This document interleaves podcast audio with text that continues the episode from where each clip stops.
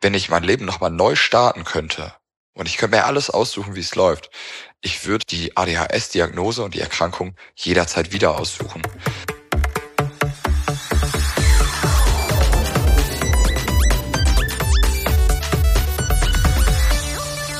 Sie hören eine neue Ausgabe von Kein Grund zur Panik aus der Praxis für die Praxis, zu der ich Sie ganz herzlich willkommen heiße. Normalerweise sprechen wir hier in der Podcast-Reihe mit ExpertInnen über die unterschiedlichen Perspektiven im Zusammenhang ADS-ADHS. Diese Ausgabe ist ein wenig anders gestaltet. Sie ist ein Zusammenschnitt aus einem Gespräch zwischen einem Betroffenen und einem Behandler. Einen kleinen Auszug haben Sie gerade ja gehört. Das war Nils Müller. Er ist 25 Jahre, Student aus Berlin, im Sauerland groß geworden. Und außerdem werden Sie nachher Thilo Palox hören, Facharzt für Kinder-, Jugend- und Erwachsenenpsychiatrie und Psychotherapie mit eigener Praxis in München. Die beiden tauschen sich aus. Nils Müller erzählt intensiv über seine Kindheit mit ADHS, die Diagnosestellung, das Leben als Jugendlicher und Dr. Pallox ordnet das Gesagte aus Sicht des Behandlers ein. Eine Menge spannender Einblicke, das darf ich Ihnen verraten. Erwarten Sie. Zu Beginn erzählt Herr Müller, wie er als Kind vor der Diagnose so war. Auf der einen Seite war ich natürlich ein aufgeweckter kleiner Junge, ein Energieknäuel. Ich habe jede Herausforderung genommen und ich habe auch gerne die Leute selber herausgefordert. Also sowohl aktiv, indem ich halt Sachen ganz direkt hinterfragt habe, als auch passiv durch meine Art, durch vor allem meine impulsive, energiereiche Art, die für viele auch als anstrengend wahrgenommen wurde. Dieses Anstrengende hat die Umwelt von Nils Müller auch immer wieder überfordert. So erzählt er, dass sein Verhalten im Kindergarten häufig zu Bestrafungen geführt hat. Er durfte dann zum Beispiel nicht zum Spielen mit den anderen nach draußen. Er hat sich damals schon deutlich von seinen beiden älteren Geschwistern unterschieden, war hebeliger, wie er es ausdrückt. Schließlich erhielt die Familie im Bekanntenkreis einen Rat. Und es war dann so, dass ähm, einer der besten Freunde meiner Mama, die Kinderärztin ist, sie darauf aufmerksam gemacht hat, nach dem Motto, da könnte etwas sein, lass das doch mal überprüfen. Gesagt, getan. Es wird eine Ärztin ausgesucht. Der erste Termin ist für Nils Müller allerdings alles andere als zufriedenstellend. Während er in einer Ecke des Behandlungszimmers spielen darf, werden nur die Eltern befragt. Sein Fazit nach diesem Besuch, hier möchte ich nicht wieder hin. Ein anderer Arzt wird aufgesucht und hier fühlt sich Nils Müller gleich aufgehoben. Mit dem war ich ganz anders. Also im Gegensatz zu der ersten Ärztin war ich mit dem zweiten Arzt total auf einer Wellenlänge.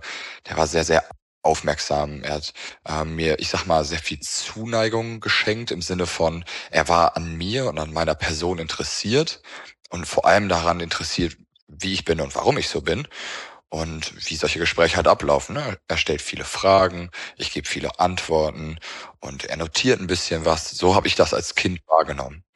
Und ähm, in dem weiteren Verlauf wurden natürlich Gespräche mit meinen Eltern geführt, mit meinen Geschwistern, Lehrern und anderen Bezugspersonen wie Trainerinnen und Trainern. Und ähm, so kam das dann zu der Diagnose. Ist der Zeitpunkt der Diagnosestellung von Nils Müller, nämlich in der zweiten Klasse der Grundschule, ungewöhnlich oder üblich? Und der Ablauf, den der Arzt damals gewählt hat, nämlich das betroffene Kind in das Zentrum des Erstgesprächs zu stellen? Diese Fragen ordnet Tilo Palox für uns ein. Meine Beobachtung ist, dass wir die meisten Vorstellungen eigentlich ab dem Grundschulalter erhalten, weil die ähm, äh, Kinder im Kindergarten oft noch ganz gut zurechtkommen, weil es eben äh, sehr viel Freispiel auch gibt und viele Möglichkeiten, sich zu bewegen. Und natürlich werden da auch Strukturen geschaffen und mit Belohnungssystemen oder logischen Konsequenzen wird gearbeitet. Aber da geht es meistens noch. Manchmal fällt es dann in der, im Vorschulbereich kurz vor der Einschulung auf, dass die Kinder dann vielleicht auch ähm, nicht so gut daran teilnehmen können aufgrund ihrer Ablenkbarkeit.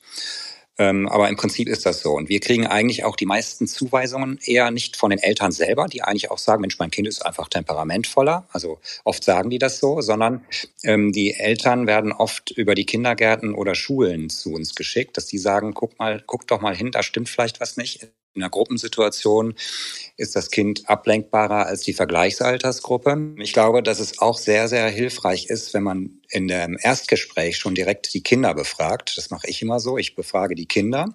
Die Eltern sitzen dabei und die Eltern können dann noch, äh, das sage ich auch so, kündige ich aus an, wenn äh, etwas ergänzen, wenn denen noch etwas dazu einfällt. Was manchmal ganz spannend ist, weil also erstens sind die Kinder dann ruhiger, weil die, weil man denen die Aufmerksamkeit schenkt und äh, sie fühlen sich ganz gut, weil sie eben auf einmal die Fragen prima beantworten können, können auch am Ende vielleicht eine kleine Belohnung erhalten. Und manchmal sagen Eltern auch, ich bin ganz erstaunt, dass du das so sagst. Das wusste ich noch gar nicht. Im Vergleich zum zur Erwachsenenpsychiatrie und Psychotherapie, wo man ja eigentlich meistens nur die Selbstwahrnehmung des oder der Patientin hat, ähm, ist es ja im Kinderbereich so, dass wir den Luxus haben der Selbstwahrnehmung des Kindes oder des Jugendlichen, der Jugendlichen und die Fremdwahrnehmung durch Eltern, ähm, Lehrer, vielleicht Großeltern, Trainer, eventuell Geschwister.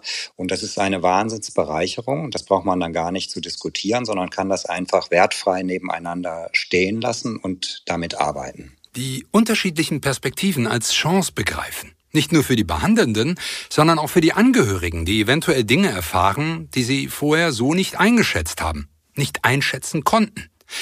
So habe ich die Aussage von Thilo Palox verstanden. Aber natürlich hat die Diagnose auch eine Wirkung auf den Betroffenen selbst. Auseinandersetzungen, in der Eskalation auch körperliche, mit MitschülerInnen hatten bei Nils Müller in der Grundschule immer wieder zur Einbestellung der Eltern in die Schule geführt. Was sich nach der Diagnose geändert hat, beschreibt er wie folgt dass man sagt, aha, okay, da gibt es irgendwo eine Begründung, ähm, dass man in gewisser Weise vielleicht speziell ist und sich von anderen Gleichaltrigen abhebt in Form seines Verhaltens. Und ähm, mit der Diagnose ging dann natürlich auch eine Therapie einher, die mir persönlich echt super geholfen hat. Und wenn ich mich jetzt zum Beispiel mit Freunden oder äh, mit Leuten unterhalte, dann sage ich immer so gerne, wenn ich diese Therapie nicht gemacht hätte, wäre ich heute nicht da, wo ich jetzt bin. Und deswegen bin ich darüber super, super dankbar über die Diagnose und alles, was dann dazugehört. Natürlich kriegen die anderen SchülerInnen, das Umfeld, diese Diagnose mit. Und ich wollte wissen, ob das für ihn zu irgendeiner Stigmatisierung geführt hat. Also, ich muss sagen, so Ende zweite Klasse, dritte Klasse, man ist ja einfach wirklich noch ein Kind. Man hört das, man sagt dann, hey, du hast eine nachgewiesene ADHS. Das ist ähm, eine Krankheit oder wie auch immer man, man das ausdrücken mag, ähm, die dazu führt, dass du so bist, wie du bist. Also sehr aktiv und auch sehr, sehr laut und vielleicht auch ähm, für andere Leute sehr, sehr schwierig. Und ähm, da hat man dann sich nicht gedacht, hm, ist ADHS, ist das jetzt irgendwie gut oder schlecht? Oder ist das komisch oder nicht komisch? Man hat das so als Kind halt aufgenommen und hat sich gedacht, alles klar, gut, ich habe jetzt ADHS und was das genau für mich bedeutet. Man hat dann gemerkt, okay, oder dann wurde einem erklärt, ja, ne, wenn du dich zum Beispiel betrachtest und andere betrachtest, vielleicht erkennst du ja Unterschiede. Du gerätst vielleicht häufiger in Konflikte mit deinen Klassenkameradinnen und Kameraden als andere. Und das könnte mit deiner ADHS zu tun haben. In dem Sinne war das ähm, eine Erklärung, die so, ich sag mal, über allem schwebte, aber es ist jetzt nicht so gewesen, dass ich bei jeder Handlung, die ich durchgeführt habe, immer im Hinterkopf hatte, ah ja, ich habe ja ADHS, sondern vielleicht eher, wenn es mal wieder eskaliert war und es zu einem Konflikt kam, dass man dann nachher, ähm, soweit man sich halt als kleines Kind reflektieren kann, aber wenn man halt darüber nachdenkt, was passiert ist, dass dann dieser Gedanke kommt, ah, stimmt, da war ja was. Und ähm, Deswegen würde ich nicht sagen, dass ich stigmatisiert wurde, denn ich hatte wirklich wunder, wunderbares Glück in Form meiner Grundschullehrerin, die dem Thema halt auch schon vor 10, 12 Jahren sehr offen gegenüber war und mich eben nicht abgestempelt hat. Sie hat sich dann mit dem, in diesem Thema eingelesen und sich auch mit meinem Arzt ausgetauscht und mit meinen Eltern ausgetauscht und sich da in diesem Thema halt einfach vertieft und gebildet, dass sie verstanden hat, wie ich bin oder warum ich bin, wie ich bin. Und das war für mich einfach ein absoluter Segen, weil sie dann besser wusste, wie sie mit mir umgehen muss. Beispielsweise, hey, du sitzt vorne am Pult direkt vor mir, bisschen mehr in meinem Einzugsgebiet, sage ich mal. Ähm, was für mich voll in Ordnung war. Ich konnte immer noch neben meinem besten Freund sitzen. Das war voll in Ordnung. Aber sie wusste zum Beispiel, dass, wie es zum Beispiel jetzt mal im Kindergarten gemacht wurde, eine Bestrafung im Sinne von, du musst jetzt auf den stillen Stuhl, während alle anderen draußen Spaß haben dürfen und sich austoben können, nicht durchgezogen wurden. Ähm, und sie hat mich halt wirklich nicht abgestempelt. Wie kann, wie sollte denn von Seiten der Behandelnden mit dem Thema möglicher Stigmatisierung umgegangen werden? Dazu Thilo Palox. Was Stigmatisierung anbelangt, so glaube ich, ist es ganz wichtig, dass man so ein Netz schafft, dass man also sozusagen mit allen beteiligten Personen ähm, Schweigepflichtsentbindungen austauscht, sodass der Kinderpsychiater, die Kinderpsychiaterin, die Therapeutinnen und die äh, Eltern die Lehrer alle miteinander kommunizieren können und dass man so ein Netz schafft, sozusagen so ein kommunikatives Netz, um äh, das Kind äh, und die Eltern und die Familie auffangen zu können und sich gut auszutauschen. Und äh, im Rahmen dieses multimodalen Behandlungskonzeptes bestehend aus Behandlung, aus ähm, Psychoedukation, also Aufklärung über das Störungsbild und ähm, medikamentöser Therapie und gegebenenfalls auch einer Therapie, also zum Beispiel Verhaltenstherapie, wird die Stigmatisierung dann auch etwas reduziert, weil durch die Psychoedukation die Kinder ja auch kindgerecht erklärt bekommen, was das ist und was auch für Stärken man dabei hat. Wenn man die ähm, Stärken dann auch herausstellt, die Eltern sollen die dann auch mal benennen, ähm, beispielsweise die Kreativität oder eine besondere Sportlichkeit oder dass sie oft sehr lustig sind, sehr neugierig sind, ähm, sehr wissbegierig sein können. Das hilft den Kindern auch zu sehen, ja, ich habe ja nicht nur ein Handicap, sondern auch Stärken, die, da, die sich daraus entwickeln. Auch Nils Müller hat solche Stärken bei sich entdeckt. Neben seinem sehr guten Verständnis für mathematische Zusammenhänge hat er auch im Zwischenmenschlichen besondere Kompetenzen. Ich glaube, ich hatte den großen Vorteil, dass ich trotz meiner sehr impulsiven Art ähm, gut andere Menschen zu greifen bekommen habe. Also meiner Meinung nach ein sehr hohes Empathieempfinden und wiederum dadurch ähm, sehr gut mit Gleichaltrigen konnte. Ähm, ich will jetzt nicht sagen, ich war beliebt, aber ähm, es gab auf jeden Fall Leute, die weniger beliebt waren oder angesehen waren. Und das führte dann auch zu, unterm Strich halt dazu, dass man Klassensprecher war oder Stufensprecher und ähm, das hat sich bei mir persönlich zum Beispiel damit dann auch gepaart, dass ich ein sehr ausgeprägtes äh, Bewusstsein für ähm, Gerechtigkeit hatte und ähm, dann gepaart wiederum mit dem mit dem sehr losen Mundwerk teilweise, habe ich mich dann auch gerne mal für andere eingesetzt. Also das ging dann auch gerade in der weiterführenden Schule schon dazu, dass ich mich mit Lehrern teilweise angelegt habe, weil ich einfach das Gefühl hatte, da ist eine Person, die nicht so selbstbewusst ist wie ich, die vielleicht auch nicht so wortgewandt ist wie ich, die aber in diesem Moment gerade unberecht behandelt wird, dass ich dann da quasi, ich sag jetzt mal, in die Presche gesprungen bin. Seine Energie hat Nils Müller auch für andere eingesetzt. Keine Konflikte mit Lehrenden gescheut, ein gutes Abitur gemacht. Er hat immer sehr viel Sport getrieben. Im Rahmen seiner multimodalen Therapie wurde er auch medikamentös eingestellt. Wie hat er sich damit erlebt? Ich würde sagen, grundsätzlich war man mehr in seiner eigenen inneren Mitte. Man wirkte auf andere ruhiger. Ähm, mir ist es leichter gefallen, mich auch auf Themen zu konzentrieren, die mich nicht interessieren. Also alles, sagen wir mal, außerhalb vom Bereich Mathe oder Naturwissenschaften war für mich dann doch so, dass man sagen kann, okay, ich mache das jetzt, weil es irgendwie durch die Schule vorgegeben ist und weil das sein muss. Das ging schon in Ordnung und einfach so, ich sag mal, mein, mein Limit von dem, was ich ausgehalten habe. Also im Sinne von, wenn man mit anderen Leuten in soziale Interaktion geht und man vielleicht auch mal ein bisschen provoziert wird, weil andere auch wissen, hey, wenn ich den lang genug provoziere, dann geht der hoch wie ein HB-Männchen. Ähm, da war meine Resistenz viel, viel größer. Wenn es aber dann trotzdem zu dem Punkt kam, dass, dass mein Limit quasi überschritten war, gab es eine ähnlich starke Explosion wie ähm, Vornahme-Medikation. Aber es war viel, viel seltener. Also ohne Medikation in der zweiten Klasse, sagen wir mal, da war es vielleicht zwei oder dreimal die Woche, dass ich wirklich komplett unter die Decke gegangen bin mit einem super energiegeladenen und emotionalen Ausbruch. Und dann war es nachher vielleicht zweimal im Monat oder einmal im Monat ist immer noch nicht wenig. Aber wenn man das vergleicht, ist das schon um einiges besser. Ähm, was mir natürlich dann unterm Strich auch einfach weniger Ärger bereitet hat. Gerade mit Lehrerinnen und Lehrer, die dem Krankheitsbild ADHS nicht so nahe stehen und eher dieses Bild des Zappel-Philips im Kopf haben. Da war es natürlich dann schon besser, wenn ich da seltener explodiert bin und mich besser beherrschen konnte. Und ähm, dadurch da hat sich viel für mich ins Positive gewandelt. Und man muss halt natürlich sagen, sobald die Wirkung der Medikation aufgehört hat, also im Nachmittag- oder Abendbereich, dann war ich natürlich wieder richtig on Tour und richtig auf Trab und habe dann auch meine Geschwister und meine Eltern sehr oder vielleicht auch meine Trainer, kommt drauf an, wo ich gerade war, sehr auf Trab gehalten. Im Folgenden erläutert Thilo Palox den multimodalen Therapieansatz in der Praxis.